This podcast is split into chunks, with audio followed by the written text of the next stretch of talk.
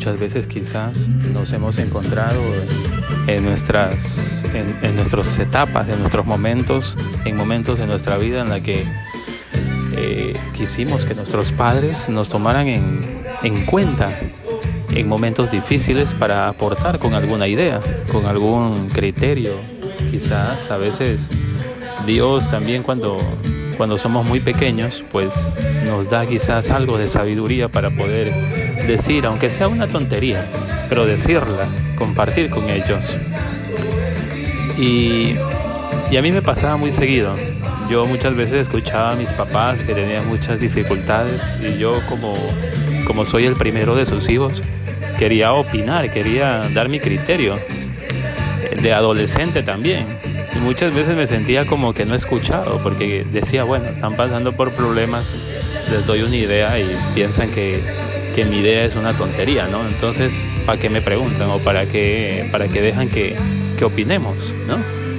Y de eso, y de eso Dios nos recuerda algo muy importante. Y yo creo que eso también aplica mucho para nuestras familias. Por eso empecé contándoles esta parte de mi, de mi historia. Y es que Jesús dice que, que ya, no, ya, no, ya no llama discípulos a los que lo rodeaban en ese momento, sino, sino los llama amigos. Porque el, el, siervo no conoce eh, lo que el amo hace. En cambio los amigos conocen todo lo que el Padre le, le ha dado a conocer a Jesús. Es decir, no hay ningún secreto. Tanto Él escucha como nosotros escuchamos de Él.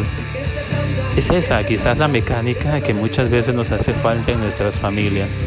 Entender que hay que saber escuchar, que hay que atender a los, a los que nos rodean. A veces me siento tan feliz cuando, cuando de pronto mis hijos en cualquier momento me, me consultan sobre muchas cosas y es algo que a mí me motiva muchísimo a, querer darles la mejor respuesta.